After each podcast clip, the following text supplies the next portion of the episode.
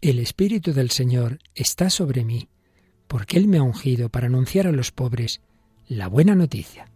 Jesucristo, el misionero del Padre, para sanar nuestras heridas, nos envía a nosotros como misioneros de su amor. Hoy escucharemos el testimonio del Padre Alberto Íñigo, misionero en Brasil. ¿Nos acompañas?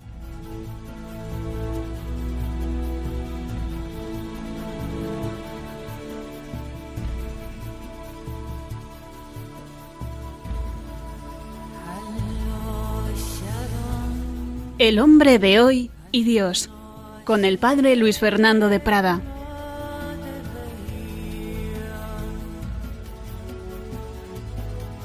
Un cordialísimo saludo, muy querida familia de Radio María, Radio María España en su vigésimo cumpleaños, Radio María Nicaragua, Venezuela, Paraguay, tantas naciones hermanas que os unís en esta reflexión desde el corazón del hombre contemporáneo al Señor, todos unidos, una única misión, una única familia con Jesucristo y la Virgen María.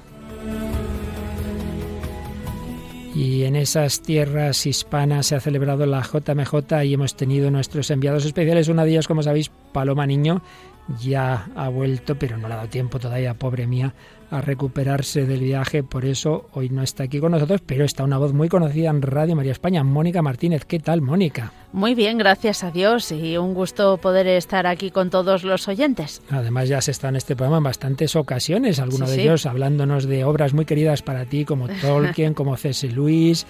Bueno, y estamos en unas semanas muy bonitas y unos meses y un año muy bonito en Radio María, ¿verdad? Acabamos de celebrar el cumpleaños de Radio María, 20 años de presencia en España y bueno, eso es un buen motivo para celebrar. Claro que sí, lo hemos celebrado en el día en que empezamos a emitir, 24 de enero, pero todo este año, particularmente el 27 y 28 de abril, tendremos celebraciones muy especiales. Pero bueno, vamos nosotros hoy con un programa también especial. Vamos a interrumpir, como nos hacemos de vez en cuando, el hilo, digamos, doctrinal de nuestro programa con unos realmente un testimonio extraordinario, una entrevista testimonial a un misionero que vamos a emitir en dos días. Estuvo por aquí hace muy poquito, ya se ha vuelto a Brasil y hoy y el próximo día eh, podremos escuchar la entrevista a un misionero, el padre Alberto Íñigo, en, en el contexto de, de cómo estamos hablando en este programa de que Jesucristo cura nuestras heridas y, y el misionero pues va en nombre de Cristo a sanar esas heridas. Enseguida le escucharemos, pero antes, como siempre, pues recogemos algunos de los mensajes que habéis dejado en nuestra página de Facebook cuando ya anunciábamos este programa. Mónica. Así es, nos ha escrito Sara Tavira García Leñero que dice, deseando que llegue el día 30 para este gran programa, no me lo pierdo. Bueno, pues esta vez no te va a defraudar, seguro que no, porque la verdad es que es una entrevista preciosa. ¿Quién más nos ha escrito? María Luisa González dice, gracias Padre Alberto por tanto bueno que Dios le ayude en este trabajo tan hermoso. Pues ya le tenemos allí, de vuelta a Brasil, allí me dijo que iba a escuchar el programa, claro que sí, rezamos por él. Y Ana Luna y María del Carmen Velázquez nos escriben también diciendo que estarán al pie de la radio para escuchar este estupendo programa. Estupendo, pues qué bien, todos unidos en, en la escucha de lo que el Señor nos diga a nosotros hoy a través de este mensaje misionero. Pues como siempre. Hay que recordar a los oyentes que se pueden poner en contacto con el programa a través del correo electrónico el hombre de hoy y Dios arroba radiomaria.es o en la página de Facebook del hombre de hoy y Dios. Así es. Muy bien, pues vamos adelante una primera reflexión sobre el sentido de la misión y enseguida escuchamos a este misionero.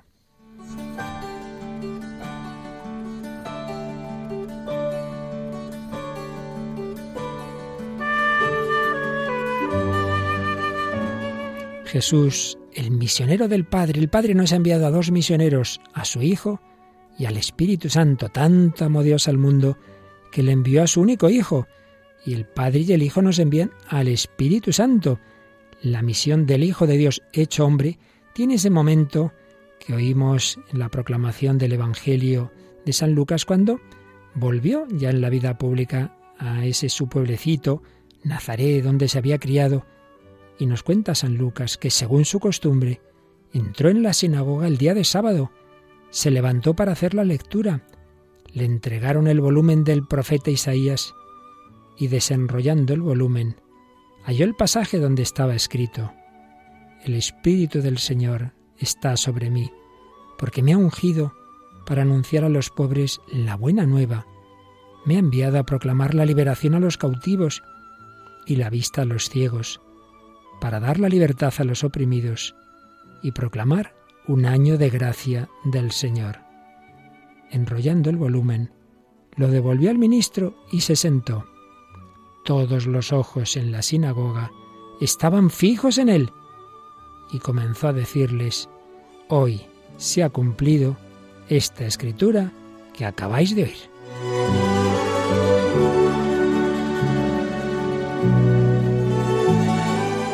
Pues sí, se cumplía la escritura, llegaba el Mesías, el ungido por el Espíritu Santo para anunciar la buena noticia del amor de Dios, para proclamar la liberación, para dar la libertad, para traernos la vista. Y la Iglesia prolonga esa misión de Cristo. Como terminan los Evangelios, San Mateo, se me ha dado toda autoridad en el cielo y en la tierra. Por tanto, id a todas las naciones, hacedlas discípulos, bautizándolos en el nombre del Padre y del Hijo y del Espíritu Santo, enseñándoles a guardar todo lo que os he mandado. Y mirad, yo estoy con vosotros todos los días, hasta el fin del mundo. San Marcos, id a todo el mundo y predicad el Evangelio a toda la creación. El que crea y se haga bautizar se salvará, el que no crea se condenará. San Lucas, el Mesías tenía que sufrir y resucitar de entre los muertos al tercer día y predicarse en su nombre el arrepentimiento para perdón de los pecados a todas las naciones, empezando a partir de Jerusalén. Vosotros sois testigos de esto y mirad, yo envío sobre vosotros la promesa de mi Padre. Vosotros quedaos quietos en la ciudad hasta que os revistáis de fortaleza de lo alto. San Juan, paz a vosotros, como el Padre me envió, también os envío yo. Y después de decir esto, sopló y les dijo, Recibid el Espíritu Santo, a quienes perdonéis los pecados, les quedan perdonados, a quienes se los retengáis, les quedan retenidos.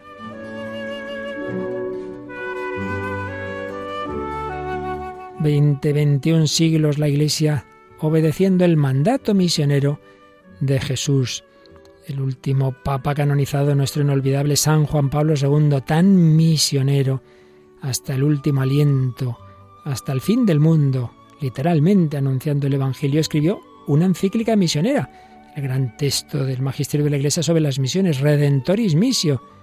Y ahí decía, lo que más me mueve a proclamar la urgencia de la evangelización misionera es que ésta constituye el primer servicio que la Iglesia puede prestar a cada hombre y a la humanidad entera en el mundo actual, el cual está conociendo grandes conquistas, pero parece haber perdido el sentido de las realidades últimas y de la misma existencia.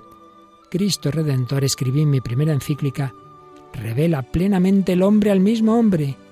El hombre que quiere comprenderse hasta el fondo de sí mismo debe acercarse a Cristo. La redención llevada a cabo por medio de la cruz ha vuelto a dar definitivamente al hombre la dignidad y el sentido de su existencia en el mundo. Por su parte, la, primera exhortación apostólica del Papa Francisco, la exhortación programática Evangelii Gaudium, empezaba con esta preciosa frase: La alegría del Evangelio llena el corazón y la vida entera de los que se encuentran con Jesús, quienes se dejan salvar por él son liberados del pecado, de la tristeza, del vacío interior, del aislamiento. Con Jesucristo siempre nace y renace la alegría. Pero claro, si eso es así, no podemos guardárnoslo para nosotros. Por eso, en la misma exhortación, en el número 9, dice el Papa Francisco, el bien siempre tiende a comunicarse. Toda experiencia auténtica de verdad y belleza busca por sí misma su expansión. Y cualquier persona que viva una profunda liberación adquiere mayor sensibilidad ante las necesidades de los demás. Comunicándolo, el bien se arraiga y se desarrolla. Por eso no deben asombrarnos expresiones de San Pablo como el amor de Cristo nos apremia o ay de mí si no anunciara el Evangelio. Pues sí, la Iglesia es misionera, todos debemos serlo, en primer lugar porque debemos anunciar el Evangelio allí donde estamos, en nuestro día a día. Sí, pero también hay personas a las que el Señor llama a anunciarlo a países donde no está presente o donde está presente con pocos medios, donde hay pocos sacerdotes. Por eso siempre la Iglesia ha tenido esa dimensión de ir al final del mundo, hasta los últimos extremos de la tierra, y donde haga más falta y donde hay pocos sacerdotes y donde no tienen la Eucaristía y donde no es fácil la confesión, hay que llevar esos medios que el Señor nos ha dado para ser santos, para responder a nuestra llamada. Y hay personas que sienten esa llamada de una manera muy especial. Pues hoy tenemos una de ellas, sacerdote diocesano, enseguida vamos a oír cómo se nos presentaba, le teníamos hace unos días aquí en Radio María, le entrevistamos y podremos escuchar en un par de programas, porque la entrevista fue larga, pero nos va a hacer mucho bien, unida con momentos musicales para, para ir asimilando estas palabras que a todos nos pueden ayudar a ser misioneros donde Dios nos ha puesto y quién sabe si alguno a responder a una vocación específicamente misionera.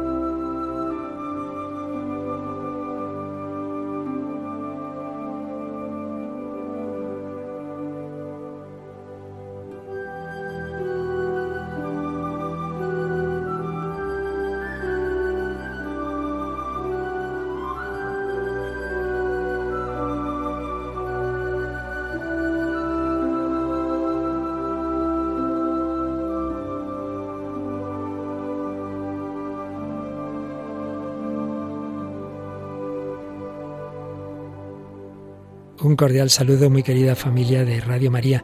Sabéis que tenemos en Radio María muchas visitas, eh, testimonios, sacerdotes, misioneros. Y hoy tenemos un sacerdote que está misionero en Brasil y que va a compartir con nosotros esa su vocación misionera y el testimonio, sin duda, que nos va a ayudar a todos de tantas personas buenas, humildes, pobres en un sentido material, pero tantas veces que tienen tanto que enseñarnos a los que quizá tenemos de todo y tenemos poca fe.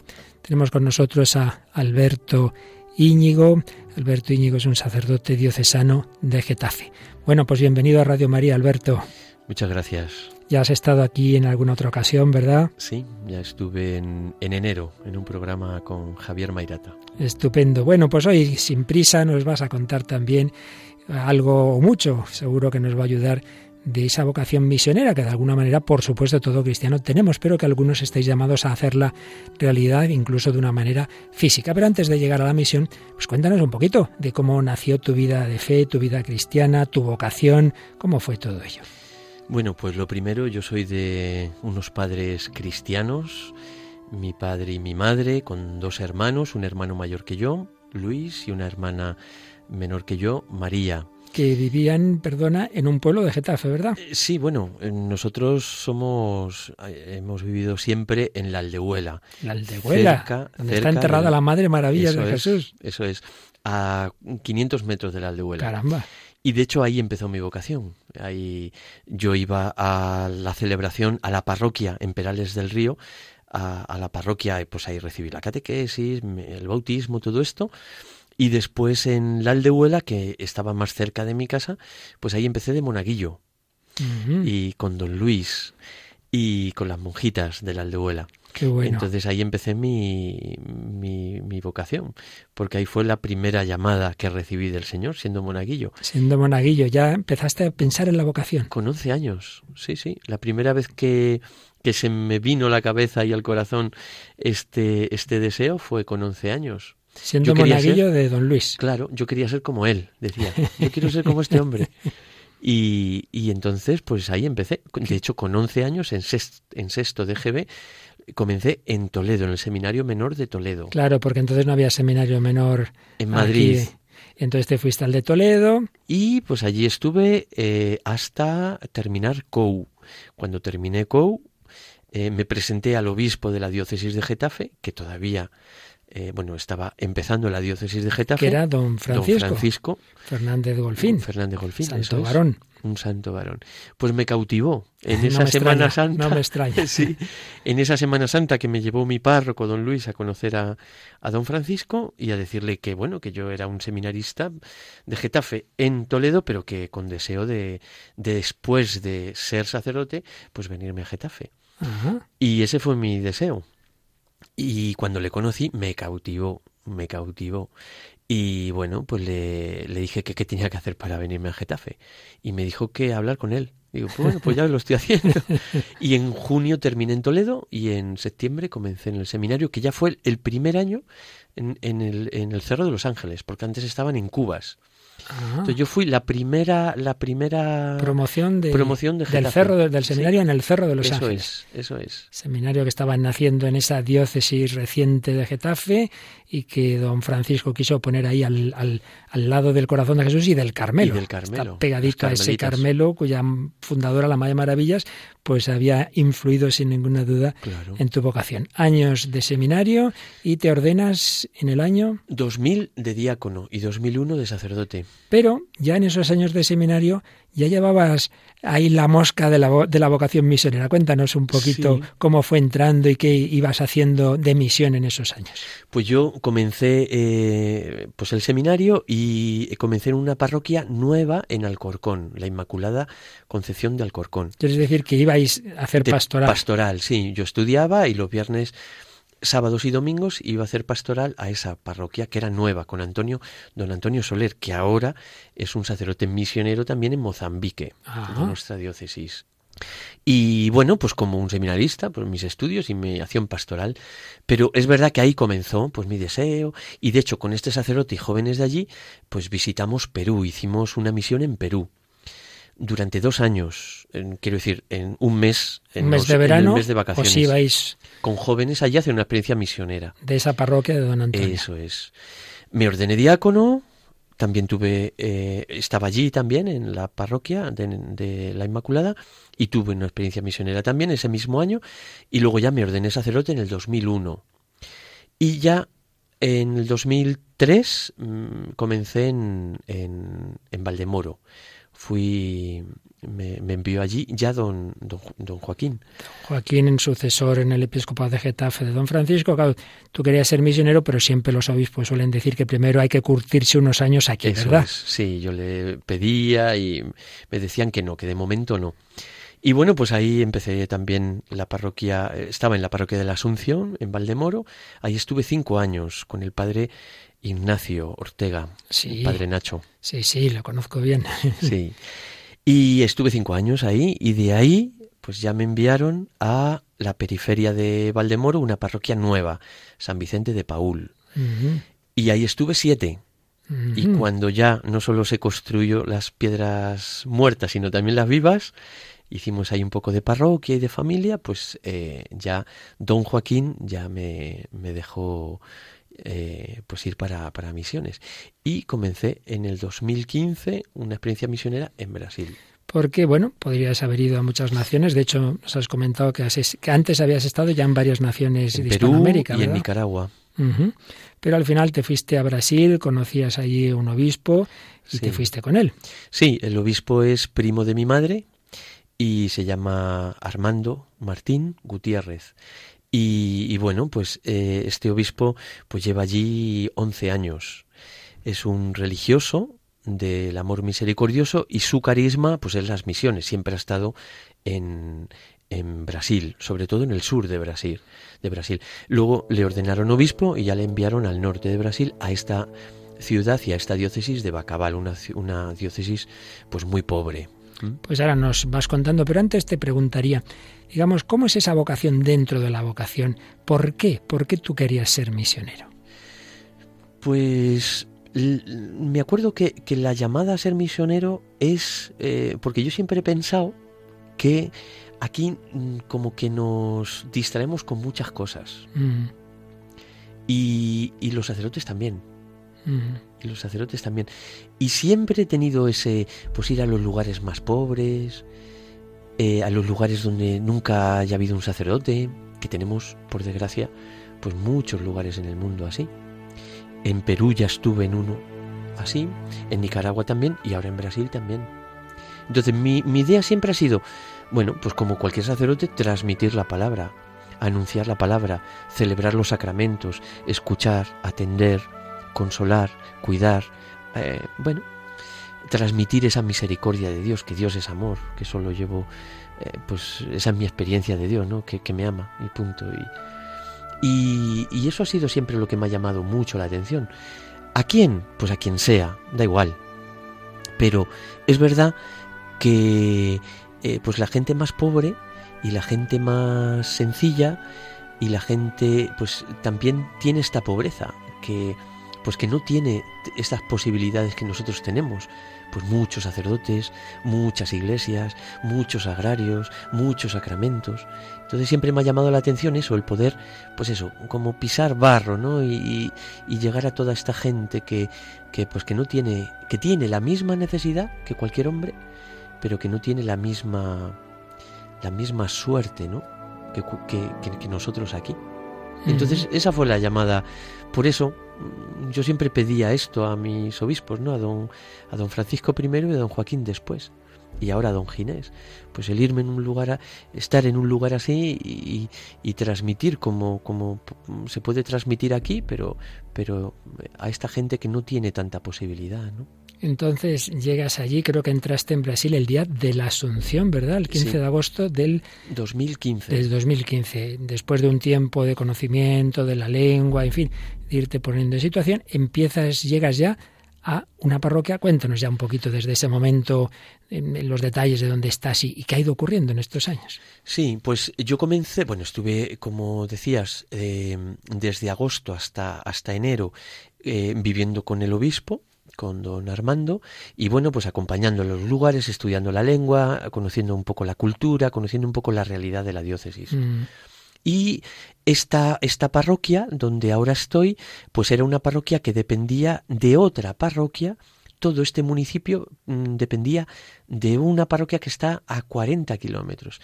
Es decir, eran una parroquia de franciscanos y tenían 110 pueblos. Madre mía. Entonces, imposible atender a tanta gente.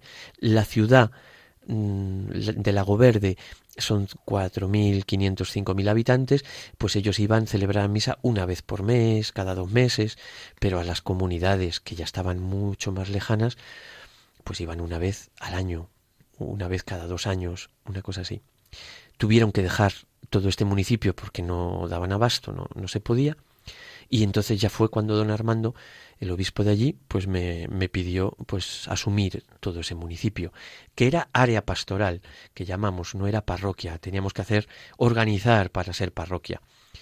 Y comencé el 1 de febrero del 2016. entonces, sitúanos un poquito más geográficamente, cómo es entonces tu parroquia, dónde está y, y, qué poblados la, Sí, pues como digo, el estado es Marañón, la diócesis va cabal y este es un municipio de 30 municipios que tiene la diócesis, pues este es un municipio con una, con una, son más o menos eh, 20.000 habitantes, divididos en 27 pueblos, que para que nos hagamos una idea, pues desde la sede la parroquia madre que llamamos la iglesia madre que está en la ciudad de cuatro mil y pico habitantes, pues luego hay 48, 50 kilómetros hasta la última comunidad. Es decir, todos esos pueblos están alrededor de la sede, alrededor de la ciudad, eh, pero eso, en distancias, pues entre en selva, por caminos, y, bueno, pues son pueblos, pueblecitos muy pobres y pueblecitos pequeños, ¿no? A lo mejor de, de 300 personas, de 400 personas. Entonces son pequeñas parroquias porque hay, hay que organizar un poco de todo bautizos, catequesis de bautismo, de comunión, de, de confirmación, bodas, todo, ¿no? Y, después, pues, eso, atender eh, espiritualmente a toda esa gente, ¿no?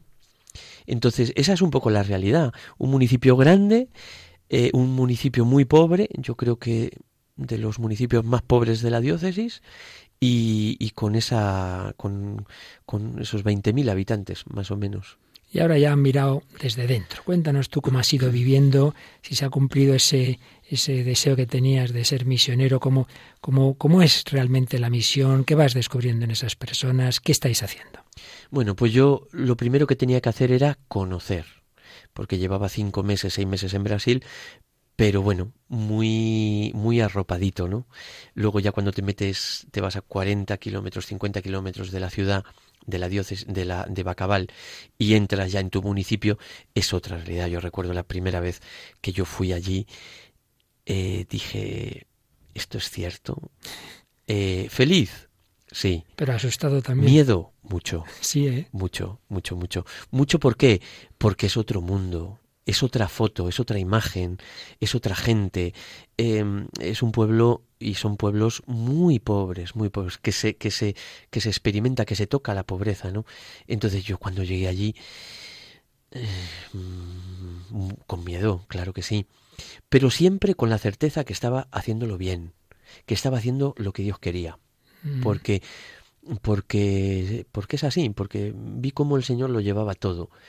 Entonces sabía que estaba allí no porque yo quería estar allí, sino porque el Señor quería que yo estuviera allí. Y comencé a disfrutar. Y comencé a vivir una palabra que aquí no vivía, pecado en mí, y es la sorpresa. El dejarte sorprender por Dios. El levantarte cada día y decir, ¿qué voy a hacer? No sé, pero voy a hacer. Yo quiero hacer. Entonces pues era conocer a esa gente, conocer la realidad de ellos, visitar a los enfermos, organizar un poco porque no te, no es no era una parroquia, yo tenía que hacer parroquia. Entonces mm, tardó un año porque fue luego en el 17, en junio del 17 ya mm, nuestro obispo la, la consideró y la instituyó como parroquia esta área pastoral pero claro teníamos que organizar y tenía que organizar pues toda un pues, pues, todo lo que es una parroquia desde la pastoral hasta, hasta lo económico, todo, ¿no? Allí se llevan mucho los consejos. Cada comunidad, cada pueblo tiene su consejo parroquial. Entonces, pues son ellos los que llevan la, la comunidad, porque yo voy una, dos, tres veces cada mes, solo, porque tengo que visitar a todos y tengo que acompañar a todos. Pero tengo que, que, que, cuidar que ellos lleven la parroquia y lleven eh, pues la espiritualidad de esa gente durante toda la semana. Las catequesis, las celebraciones, acompañar a los enfermos, todo esto, ¿no? Entonces, pues ahí, eh, gracias a Dios, había un equipito de gente pequeño, pero muy comprometido, que me ayudó en todo, que me explicó todo, que me acompañó a todas las comunidades. Y ahí comenzamos a, caminar y a estructurar un poco en lo físico, para llegar también a lo espiritual, claro. Entonces, pues mis días eran y son um, apasionantes, ¿no? Porque porque tengo que visitar a mucha gente, tengo que moverme mucho, tengo que hacer muchos kilómetros por caminos, pero ves, sufro mucho porque es ves mucha pobreza en todos los sentidos y mucho sufrimiento consecuencia de esa pobreza, pero también gozo mucho y, y, me alegro mucho porque, porque es gente muy pobre pero muy rica, que me enseña muchas cosas cada día. Yo siempre digo que es el Evangelio en voz o el Evangelio en carne. Siempre decimos que es la palabra es viva y eficaz. Y es verdad. Y, y, bueno, pues ves cómo, cómo te predican con su ejemplo, con su pobreza, con su, con su pequeñez. En este, en este municipio, por ejemplo, un 70% de la población es analfabeta. Y dice, ¿qué te puede enseñar un analfabeto? Pues un analfabeto no sé, pero un analfabeto con fe mucho. Sí. Sin duda que sí. Pues enseguida nos vas a seguir contando lo que estás aprendiendo. Allí vamos a hacer un momento de reflexión musical para ir asimilando esa llamada que de alguna manera todos tenemos de colaborar a la misión. en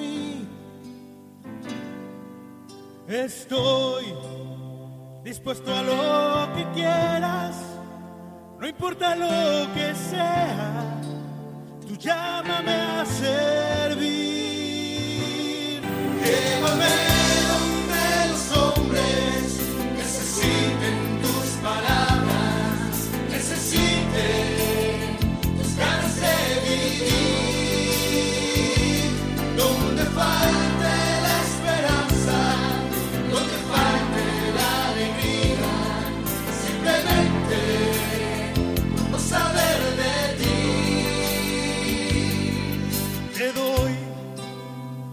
Corazón sincero para gritar sin miedo lo hermoso que es tu amor. Tendré mis manos sin cansancio, tu historia entre mis labios, fuerza en la oración.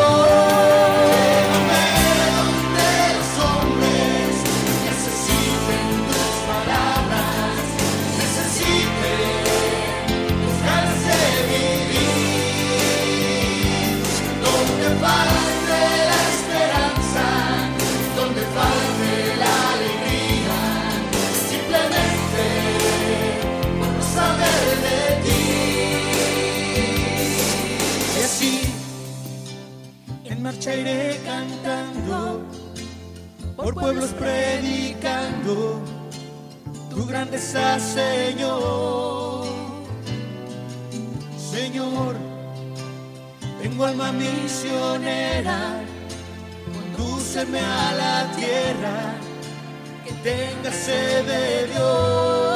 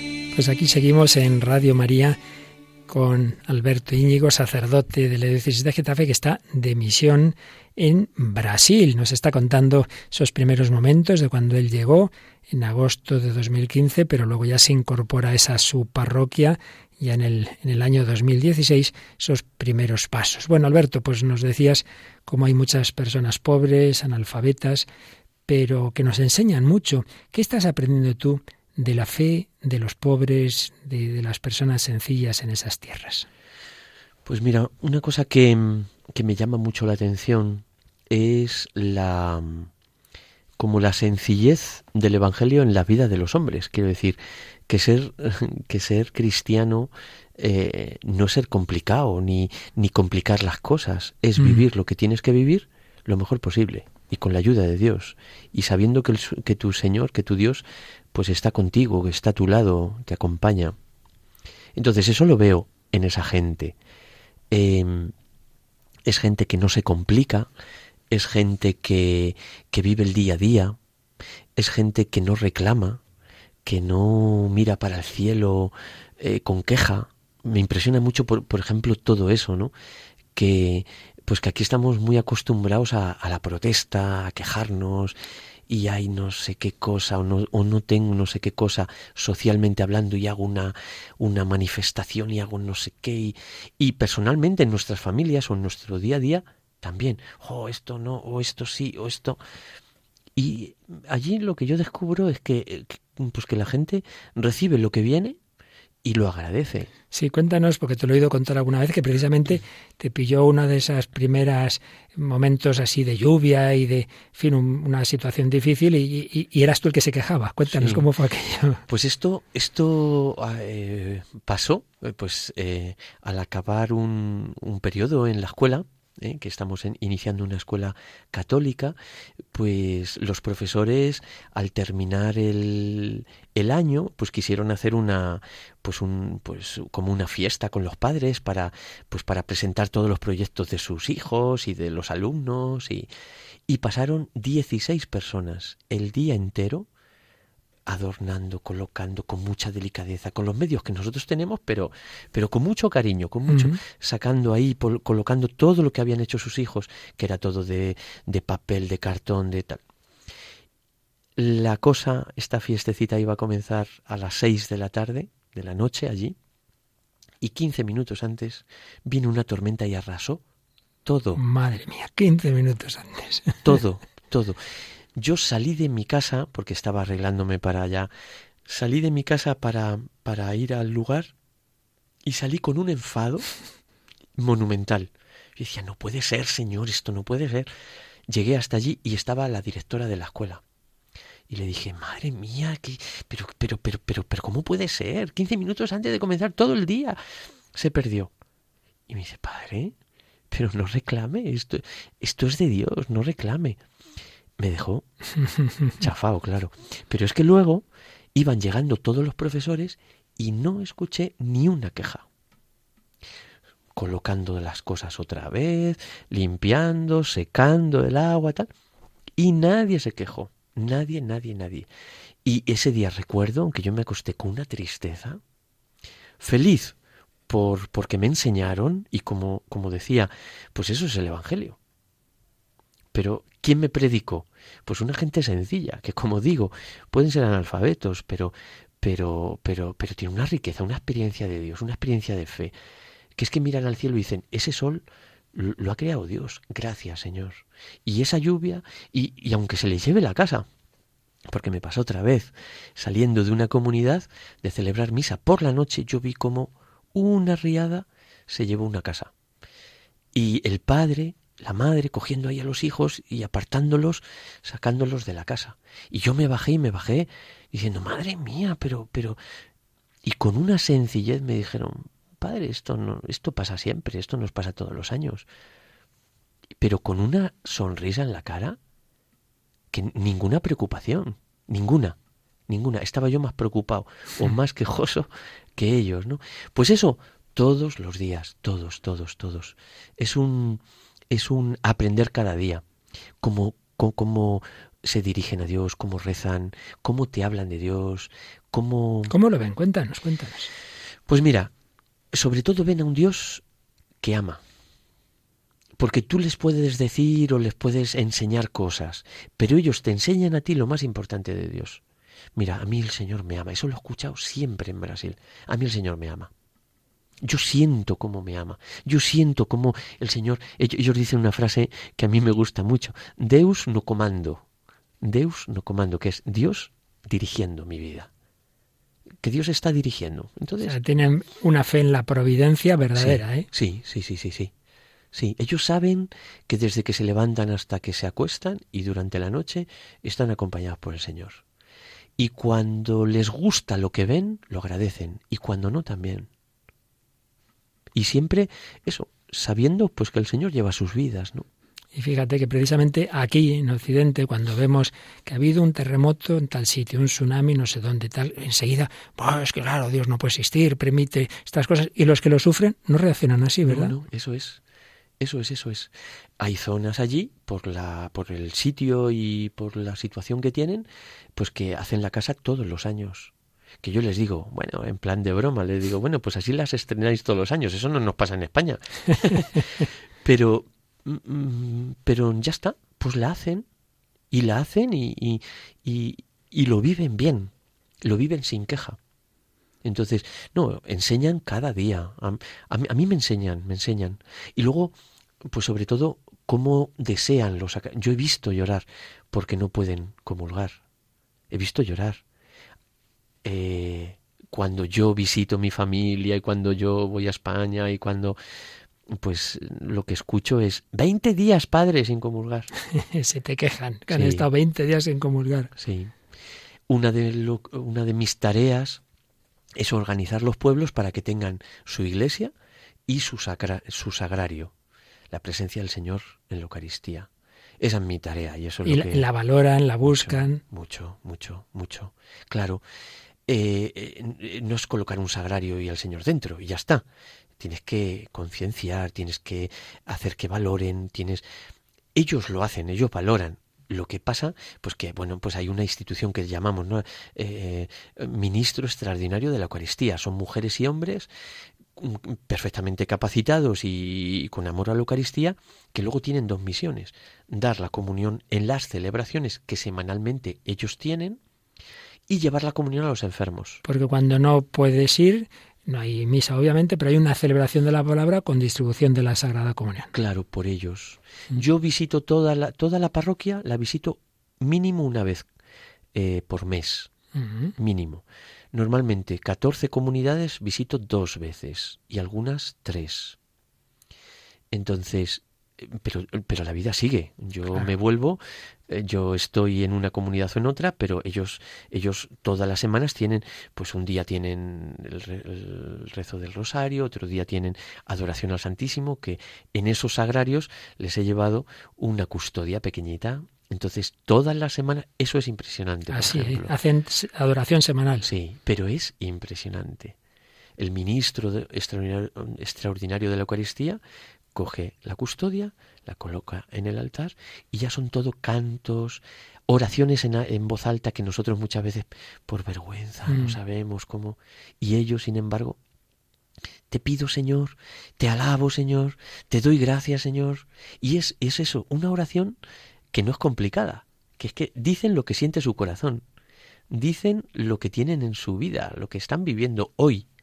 Y es precioso, por ejemplo. Y así cada día tienen sus cosas. Un día estudian la palabra, por ejemplo. Bueno, todo eso se intenta formar y estructurar para que ellos lo hagan. Y el domingo o el sábado por la noche, normalmente es el domingo, pues celebran su, la- la una liturgia de la palabra. Las que tienen sagrario, pues dan la Eucaristía ese día. Mm. Entonces, pues muy bien, porque ellos, ellos llevan su parroquia, ellos llevan la iglesia, ¿no? Has hecho, hemos hecho alusión al problema del mal, a esas circunstancias, a esas riadas. Cuando la cosa llega a la muerte o muerte de niños pequeños que me temo que ocurrirá, Mucho. ¿cómo afrontan esa situación, la enfermedad? Porque ahí la sanidad, por llamar de alguna manera, pues bueno, prácticamente no hay nada. No tenéis hospital, no sé si habrá médicos. No, no hay. Tú eres el médico. Pues muchas veces sí, muchas veces sí. Ahora, por ejemplo, eh, en este tiempo, eh, pues he tenido ahí, pues que ayudar a un viejecito que vivía solo, pues a, a- a limpiarle, bueno, pues un pie, eh, una herida profunda que tenía en el pie. Y, y bueno, no, no tenemos sanidad. Em, Lo que tenemos es muy, muy, muy, muy pobre, muy pobre. Y, y bueno, pues sí, hay muchas infecciones. Ahora hemos terminado un proyecto de purificación de agua. Y ya todas las comunidades, todos mis pueblos, todos los pueblecitos del municipio tienen agua buena. Mm. Pero antes no. Y teníamos muchas enfermedades y, mucha, y muchas muertes. Y a mí eso, por ejemplo, me sorprende mucho. Viven la muerte con mucha diferencia nosotros. Nosotros, normalmente, yo lo escucho mucho, ¿no? Y lo escuchaba mucho en, en las parroquias. No, no, no, el niño que no se entere. Y a lo mejor el niño tiene 15 años, que no se entere que, que el abuelo ha muerto. No te digo que es una fiesta, porque no es. Es un ser querido que muere, pero hacen fotos, por ejemplo, me impresiona. Hacen fotos del, del, del momento, de la gente que está, hacen un vídeo. Mm, Me impresiona. ¿Sufren? Claro que sí, sufren, porque se ha muerto mi padre, porque se ha muerto mi hijo, porque sufren, yo veo sufrimiento, pero no como el nuestro.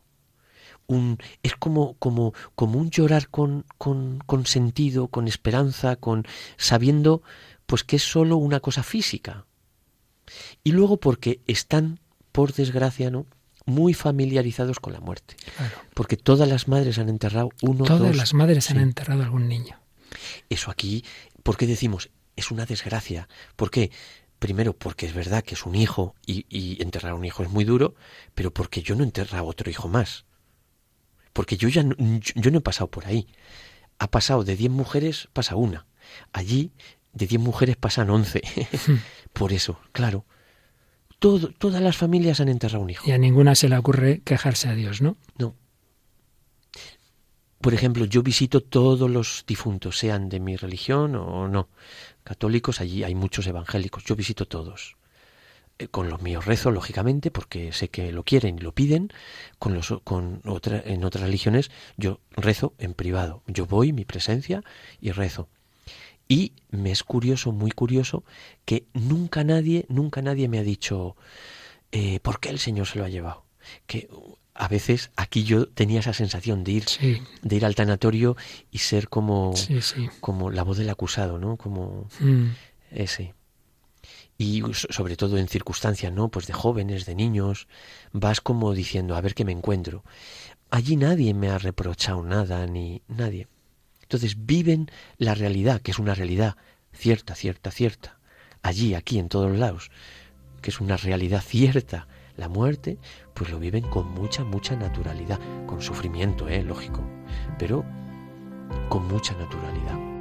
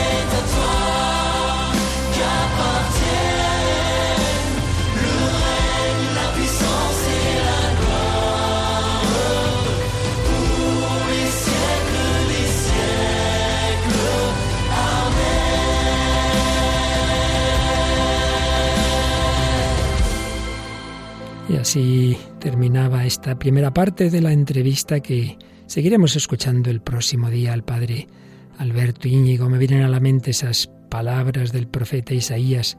Qué hermosos son sobre los montes los pies del mensajero que anuncia la paz, que trae buenas nuevas, que anuncia salvación, que dice a Sión, ya reina tu Dios. El misionero anuncia a Jesucristo ese que se ha acercado a nuestra debilidad, a nuestras heridas, a nuestra muerte. Dice también Isaías, nosotros le tuvimos por azotado, herido de Dios y humillado. Él ha sido herido por nuestras rebeldías, molido por nuestras culpas. Él soportó el castigo que nos trae la paz y con sus cardenales hemos sido curados. El misionero lleva a Cristo que quiere sanar nuestras heridas. Papa Francisco nos dice que él mismo se hizo periferia a Jesucristo nos empuja hacia donde está la humanidad más herida y donde los seres humanos siguen buscando la respuesta a la pregunta por el sentido de la vida. Terminemos recordando unas palabras preciosas de San Juan Pablo II en la exhortación Vita Consecrata, que aunque se dirigía especialmente a esa vida consagrada, vale para todo apóstol. La mirada fija en el rostro del Señor no atenúa en el apóstol el compromiso por el hombre, más bien lo potencia capacitándole para incidir mejor en la historia y liberarla de todo lo que la desfigura. La búsqueda de la belleza divina mueve a las personas consagradas a velar por la imagen divina deformada en los rostros de tantos hermanos y hermanas, rostros desfigurados por el hambre, rostros desilusionados por promesas políticas, rostros humillados de quien ve despreciada su propia cultura, rostros aterrorizados por la violencia diaria indiscriminada, rostros angustiados de menores, rostros de mujeres ofendidas y humilladas, rostros cansados de migrantes que no encuentran digna acogida, rostros de ancianos sin las mismas condiciones para una vida digna. Jesucristo quiere mirar a través de nosotros a cada uno de sus hijos, de sus hermanos, quiere darnos la buena noticia del amor de Dios.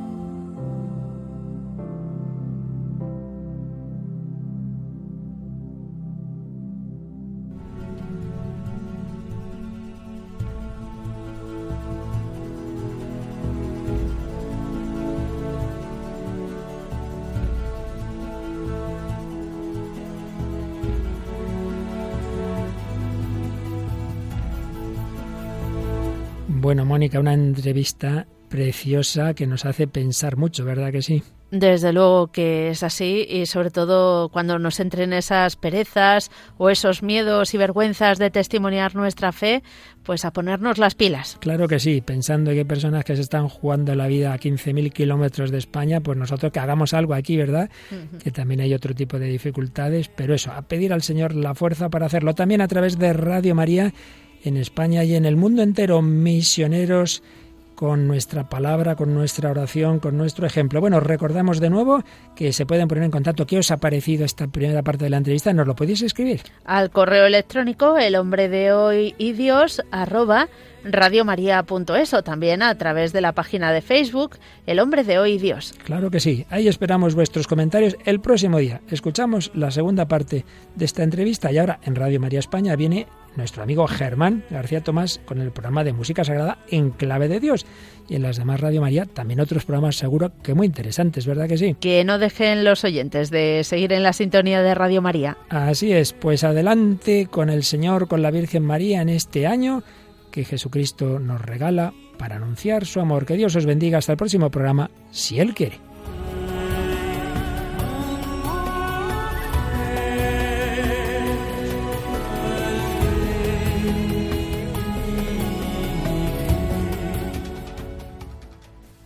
Así concluye El hombre de hoy y Dios, un programa dirigido en Radio María por el Padre Luis Fernando de Prada.